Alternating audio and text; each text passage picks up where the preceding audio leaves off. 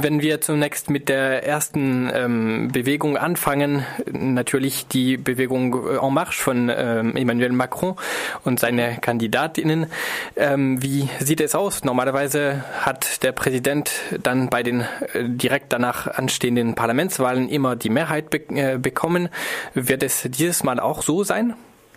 Es sieht tatsächlich danach aus, das äh, wirkt sogar etwas überraschend äh, aus zwei Gründen. Das eine ist, dass die Partei En Marche, die inzwischen in La République En Marche, also ungefähr die Republik in Bewegung umbenannt wurde, äh, eine neue politische Kraft ist. En Marche wurde äh, als, als Partei im April 2016, also vor einem guten Jahr, erst gegründet. Äh, der zweite Grund, warum das äh, vordergründig überraschend wirkt, äh, ist, dass äh, unmittelbar nach der Wahl Emmanuel Macrons in Umfragen 61 Prozent der Befragten und Französinnen und Französinnen, äh, Französinnen und Franzosen erklärten, dass sie nicht wünschen, dass er über eine parlamentarische eigene absolute Sitzemehrheit verfügt. Das ist übrigens immer noch der Fall. Das heißt, es hat sich gar nicht verschoben, sondern äh, 63 Prozent sogar erklären inzwischen, dass sie das nicht wünschen. Allerdings äh, handelt es sich beim französischen Wahlsystem ja um ein Mehrheitswahlsystem. Das heißt, in den Stichwahlen genügt die relative Mehrheit, wenn äh, drei Kandidaten oder Kandidatinnen antreten, äh, um einen Sitz äh, im Wahlkreis zu erringen. Es handelt sich um ein äh, Mehrheitswahlsystem, aber anders als das britische nicht in einem, sondern in zwei Durchgängen. Das heißt mit möglichen Kandidaturrück Zügen äh, zwischen den beiden Wahlgängen, also mit Sammlungsmöglichkeiten zwischen äh, Kandidaturen äh, zwischen den beiden Wahlgängen mm, und mehr oder minder mehr oder weniger 30 Prozent plus minus 30 Prozent genügen, um eine Mehrheitsperspektive zu haben. Also derzeit werden La République en Marche, der Partei von Emmanuel Macron, zwischen 385 und 415 Sitze vorhergesagt. das wäre die absolute Mehrheit. Die, Sitz, die Gesamtzahl der Sitze beträgt beträgt ja 577, das heißt die absolute Sitzemehrheit liegt knapp unter 300. In den letzten Tagen ist es so, dass die Konservativen, also das Parteienbündnis äh, Les Républicains und ÖDI, ein bisschen im Aufwind wieder sind. Das hat damit zu tun, dass der Front National stark im Abwind ist. Äh, seine Chefin Marine Le Pen hat auch eine mehrwöchige politisch-persönliche Depression hinter sich. Und äh, die Nummer zwei, äh, Florian Philippot, ist aus dem Wahlkampf quasi abwesend. Er ist Kandidat in Ostfrankreich, aber macht quasi keinen Wahlkampf. Ähm, das verschafft den Konservativen ein bisschen Oberwasser. Ähm, das heißt, die Frage stellt sich, ob nicht die Konservativen wieder doch ein paar Sitze abknabbern. Aber im Moment sieht es danach aus, als ob Macron auf eine absolute Sitzenheit zumarschiert, um im Bild en Marsch äh, zu bleiben, in, in, Marsch oder in Bewegung. Ähm, was äh, Macron möglicherweise ein paar Mandate kosten könnte, äh, das wäre die Vorabveröffentlichung von Plänen für die sogenannte Reform des Arbeitsrechts, nachdem die äh, Boulevard-Tageszeitung Le Parisien am Pfingstmontag, am 5. Juni, ein vierseitiges Dossier dazu veröffentlichte, mit äh, Vorabankündigungen, die äh, ziemlich harsch ausfallen. Die Regierung hat auch dementiert und hat gesagt, nein, nein, das, äh, das eigentliche Reformvorhaben wird erst am kommenden Tag, also am gestrigen Dienstag, veröffentlicht. Die Regierung hat auch ein bisschen zurückgerudert und nicht ganz so radikale marktradikale äh, Pläne bekannt gegeben. Aber das könnte natürlich nochmal der Regierung einen Dämpfer verschaffen, indem die Leute jetzt misstrauisch werden. Das hat man in, Vergleich, in strukturell vergleichbarer Form schon mal gesehen. Nicolas Sarkozy wurde im Mai 2007 zum Staatspräsidenten gewählt, am 6. Mai 2007. Und äh, auch damals fanden am 11. 18. Juni desselben Jahres Parlamentswahlen statt, also im selben Zeitraum wie jetzt. Und der damalige ähm, Arbeits- und Sozialminister Jean-Louis Borloo hatte sich dann verplappert in den Tagen vor den Parlamentswahlen und hat die Mehrwertsteuererhöhung, äh, also die Erhöhung der unsozialsten, weil äh, einkommensneutralen Steuer kurz vor den Parlamentswahlen bekannt gegeben und das hat die Konservativen damals nach Berechnung 50, 50 Sitze gekostet, 50 Mandate gekostet. Das heißt, es wurde vermutet, dass das Macron jetzt noch mal einen Dämpfer versetzen konnte, wobei die Regierung ja in ihrer Kommunikation, in ihrer PR äh, das Ruder relativ schnell rumwerfen und zurückrudern konnte und, und sagen konnte, nein, nein, dieser äh, Entwurf kommt nicht aus unserem Hause, das war ein externer Jurist, der irgendwas äh, bekannt gegeben hat, ohne, ohne Rückendecken der Regierung und so weit wollen wir gar nicht gehen. Also insofern versucht Macron jetzt noch mal äh, die Sache rauszuretten aus seiner Sicht. Die bislang zwei stärksten Parteien im Parlament, die Konservativen und die Sozialdemokraten, haben bei der Präsidentschaftswahl eine deutliche Schlappe erlitten, allen voran die regierende Sozialistische Partei. Sie sind auch von Macrons Aufstieg gespalten. Äh, welche Bündnisse sind Sie da eingegangen und wie positionieren Sie sich inzwischen bei den Parlamentswahlen gegenüber dem neuen Präsidenten? Äh, wie positionieren Sie sich? Das hängt eben davon ab, von wem wir sprechen, weil ähnlich wie die Konservativen, wo es einen Macron-kompatiblen und einen weniger kompatiblen Flügel gibt, äh, gibt es auch bei der Sozialdemokratie tatsächlich äh, die strategische äh, die, die Spaltung über die strategische Frage, wie hältst du's, wie hält man es mit äh, Emmanuel Macron? Äh, der rechte Flügel, vor allem der ganz rechte Flügel der Sozialdemokratie, versucht bei Macron unterzuschlüpfen. Es kommen ja auch einige Minister von Gewicht aus der Hollande-Sozialdemokratie, allen voran äh, Innenminister Gérard Collomb, der, äh, der, allerdings schon frühzeitig Macrons Kandidatur unterstützte, und Jean-Yves Le Drian, der frühere Verteidigungsminister, der jetzt Außenminister wurde. Ähm, ein weiterer Vertreter des rechten Flügels, sogar ein ganz rechter, ein ultrarechter, äh, nicht mal Sozialdemokrat, äh, weil er immer für die Namensänderung der Partei eintrat, um das Sozial rauszustreichen, äh, ist äh, Manuel Valls, der äh, zwischen 2014 und 2016 Premierminister war, am Schluss im sozialdemokratischen eigenen Regierungslager sehr unpopulär war, weil er doch sehr weit nach rechts äh, voranpreschte und er war eigentlich der Einpeitsche, der auf dessen Berater das sogenannte Arbeitsgesetz zurückgeht. also war Walz war äh, Kandidat für die sozialdemokratische Präsidentschaftskandidatur, sowohl 2011 für die Wahl 2012 als auch 2017. 2011 hatte er nur 5 Prozent der Stimmen erhalten, weil er so weit nach rechts voranpreschte und dann sagte, ich bin dafür, die Partei umzubenennen und sozialistisch aus dem Namen rauszustreichen und dann vielleicht noch demokratische Partei wie in den USA zu, zu heißen. Ähm, und 2011 äh, äh, kam er in die zweite Runde der Vorwahl, also der Wahl unter den Sympathisanten, Sympathisantinnen um die Präsidentschaftskandidatur scheiterte aber gegen Benoit Hamon. Walze ereilte nun das äh, bitterböse Schicksal, äh, über das man natürlich äh, Freudentränen vergießen kann, dass er im Moment mit dem Hintern zwischen allen Stühlen sitzt. Er versuchte bei Macron unterzukriechen.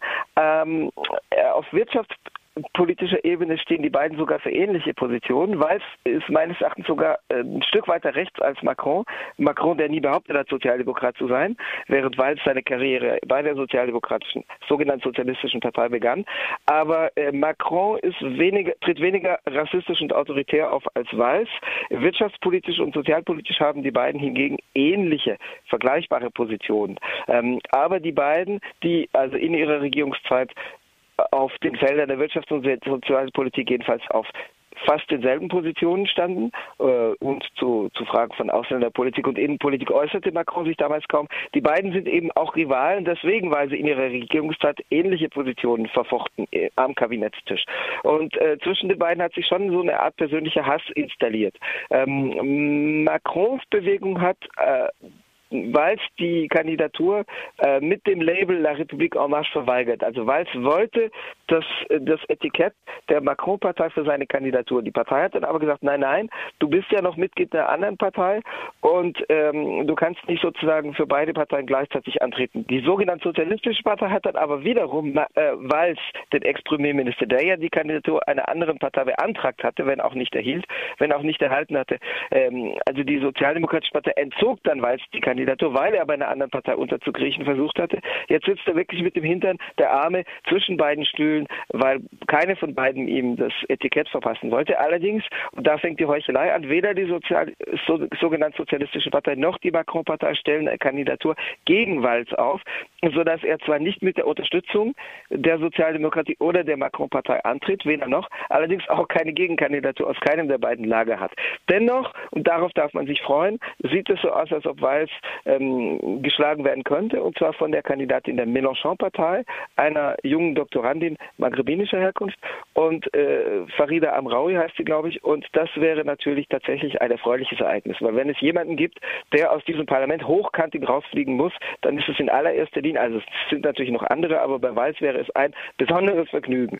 Ähm, aus dem linken oder linke Rennflügel der, Sozi der ehemals regierenden Sozialdemokratie gibt es wiederum ebenfalls gewisse Absetzbewegungen Benoit Hamon hat zusammen mit anderen angekündigt, dass er in Bälde eine parteiübergreifende, äh, nicht parteiförmige, aber gesellschaftspolitisch aktive Bewegung lancieren wird, die also relevante Teile des linkeren Flügels der Sozialdemokratie umfassen wird. Also äh, in den kommenden Wochen wird Hamon dazu eine große Anstaltung äh, unter freiem Himmel abhalten, wo äh, diese Bewegung sich manifestieren soll. Hamon unterstützt im Übrigen auch die äh, aus dem Mélenchon Lager kommende Gegenkandidatur zu Walz. Also Amo engagiert sich wirklich dafür, dass Walz in seinem Wahlkreis besiegt wird, was man ihm, also Amo, zugute halten darf. Äh, das hat natürlich damit zu tun, dass Walz sozusagen wirklich äh, Amo verraten hat. Walz hatte unterschrieben, als Kandidat für die Kandidatur, für die Nominierung der äh, Sozialdemokratie, dass er im Falle, dass er nicht gewinnt, den siegreichen Kandidaten unterstützt. Und das hat er dann nicht getan, sondern er hat Macron unterstützt. Ähm, also insofern ist tatsächlich absehbar, dass die Sozialdemokratie sich aufspalten wird, und zwar dauerhaft. Die Partei selber hat auch nur noch landesweit acht Prozent der Vorwahlumfragen auf ihrer Seite. Es waren bei sechs Prozent, sie ist wieder ein bisschen aufgestiegen auf acht Prozent. Aber das könnte natürlich tatsächlich auf die Dauer das Todesurteil dieser Partei in der Form Form, die man kannte, besiegeln. Der Front National ist noch eine der fünf großen ähm, ja, Parteien, die da in, zur Parlamentswahl stehen. Ähm, die, äh, der Front National hat, wie gesagt, große, also Rekordergebnisse bei der Präsidentschaftswahl gefahren. Äh, in der ersten Wahlrunde kam Marine Le Pen als stärkste Kandidatin in mehr als 200 der 577 Parlamentswahlbezirke. Ähm, gibt es ein Risiko, dass diese Partei künftig äh, die stärkste Opposition im Parlament stellt oder wird da Nein. sich der Nein. Äh, die Republikanische Front durchsetzen?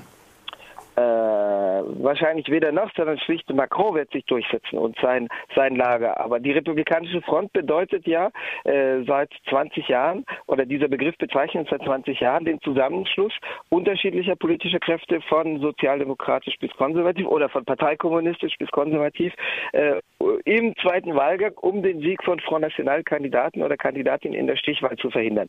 Äh, eine solche Frontbildung könnte es in manchen äh, Bezirken oder Wahlkreisen tatsächlich geben. Dort, wo tatsächlich der Front National stark positioniert sein wird, also im Nordosten und im Südosten Frankreich. Ähm, nichtsdestotrotz wird es wahrscheinlich gar nicht nötig sein, um zu verhindern, dass der Front National stärkste Oppositionskraft wird. Danach sieht es wirklich nicht aus. Äh, der, der Front National ist auf 14 Prozent der Stimmabsichten zurückgefallen und in seinem meinem Lager ist auch die Tendenz der Wahlenthaltung äh, deutlich äh, angestiegen. Ähm, Marine Le Pen erhielt in der ersten Runde der Stichwahl 21,3 Prozent. Also tatsächlich, sie lag in ungefähr 200 Wahlkreisen vorne, aber mit einer relativen Mehrheit. Das heißt, sie war die stärkste Einzelkandidatin unter elf. Das heißt, sie war weit entfernt von der absoluten Mehrheit. In der zweiten Runde der Präsidentschaftswahl erhielt Marine Le Pen äh, in 45 von 577 äh, Wahlkreisen eine absolute Mehrheit und bei nur zwei Kandidaten, Kandidatinnen in der Stichwahl war ja eine absolute Mehrheit erforderlich. Mm, das heißt, die, die Chancen, wirklich Kandidaten, Kandidatinnen unter den Bedingungen des Mehrheitswahlrechts durchzubringen, sind nicht groß, es sei denn natürlich, dass mehrere Kandidaturen gegen die FN-Kandidatur aufrechterhalten werden.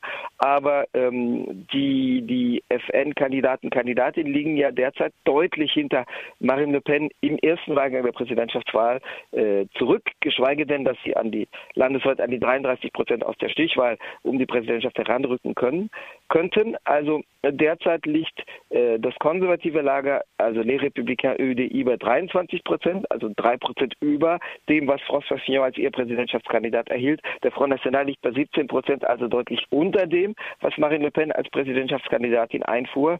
Und äh, das wird kaum reichen, um eine größere Anzahl von Sitzen zu erzielen. Das war, was man tatsächlich befürchtet hatte nach der Präsidentschaftswahl. Aber die Partei steckt so in der Krise und ist so in ihre wieder voll aufbrechenden Strategiedebatten verwickelt, dass sie äh, also kaum im Moment die Dynamik ausstrahlt, die äh, positiv, also aus Sicht der Partei natürlich positiv ähm, sich auswirken könnte.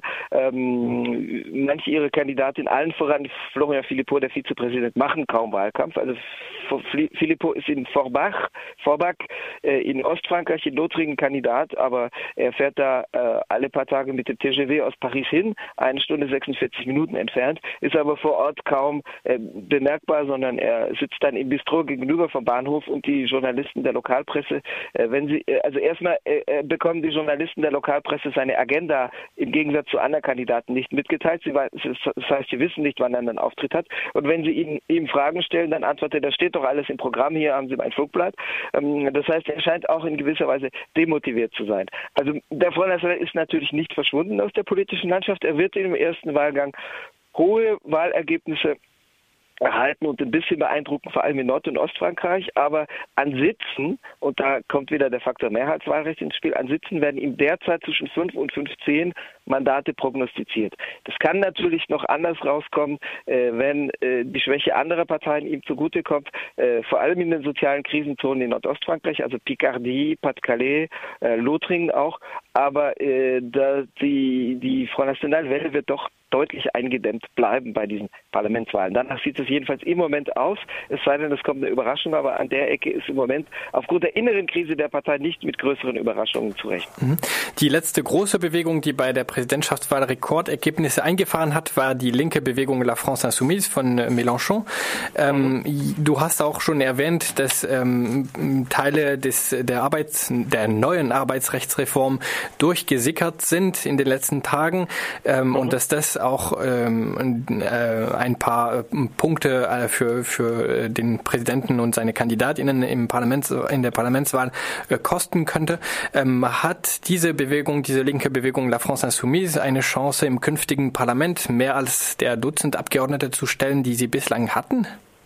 Also bislang hatte diese Bewegung gar keinen Abgeordneten, sondern es gab ein Dutzend Abgeordnete, das waren aber die der französischen KP. Das heißt, es gab eine Linksfraktion, äh, die französische KP und Jean-Luc Mélenchon mit seiner Bewegung waren ja für die Präsidentschaftswahl verbündet, sind aber derzeit nicht verbündet, sondern treten fast flächendeckend gegeneinander an. Das heißt, es gibt fast überall, nicht ganz überall, es gibt 20, 30 Wahlkreise, wo sie aufeinander Rücksicht nehmen und nicht gegeneinander antreten, aber fast flächendeckend treten die gegeneinander an, weil die Verhandlungen um ein Wahlabkommen zwischen der französischen KP und Mélenchon scheiterten.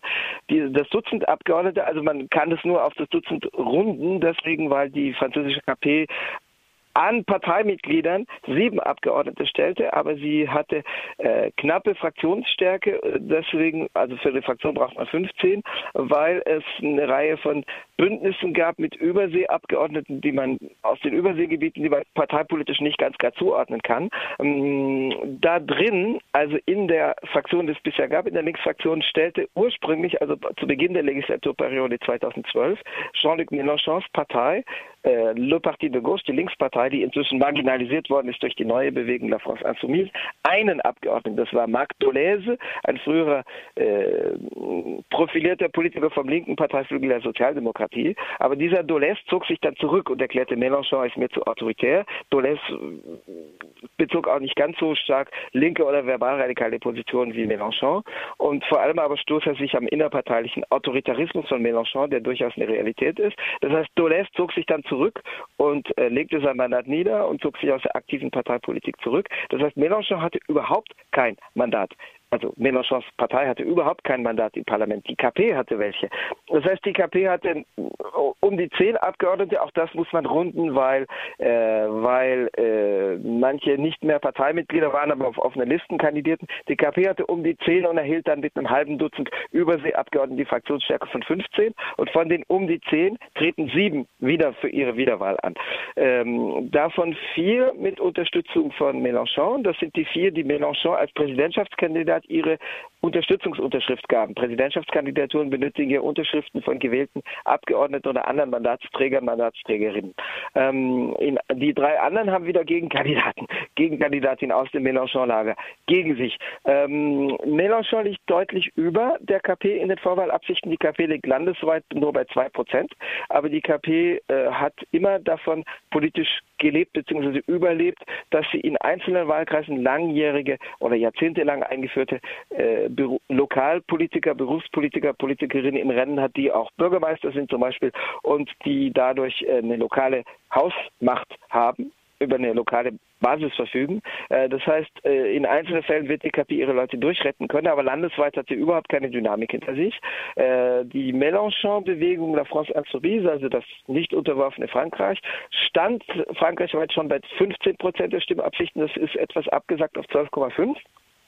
Mélenchon macht ein bisschen von sich reden. Er hat den vormaligen Innen- und Premierminister Bernard Cazeneuve, also einen Mann der Sozialdemokratie, scharf angegriffen und ihn als Mörder an Remy, Remy Fraisse bezeichnet. Remy Fraisse ist ein junger Mann, der bei einem Polizeieinsatz gegen eine Demonstration, die sich gegen einen ökologisch verwerfliches Großprojekt richtete, in der Nacht vom 25. zum 26. Oktober 2014 zu Tode kam. Also er wurde tödlich durch eine Polizeigranate äh, getroffen und Mélenchon sagte, Cazeneuve hat sich persönlich um diesen Mord gekümmert. Das ist juristisch etwas unsauber äh, argumentiert. Äh, politisch kann man das natürlich so sagen. Und äh, also Cazeneuve hat Strafanzeige gegen Mélenchon eingereicht. Also Mélenchon macht ein bisschen durch mehr oder minder verbalradikale ähm, Auslassungen von sich reden, aber die Dynamik ist auch ein bisschen zurückgegangen. Es gibt aber doch Wahlkreise, wo äh, Mélenchons Bewegung wird punkten können, natürlich auf der auf dem Polster äh, der Ergebnisse der Präsidentschaftswahl, wo Mélenchon ja 19,6 Prozent erhielt, also deutlich stärker als 2012 mit damals 11 Prozent Abschnitt. Aber die die insgesamt ist die Dynamik schon ein bisschen draußen, muss man sagen.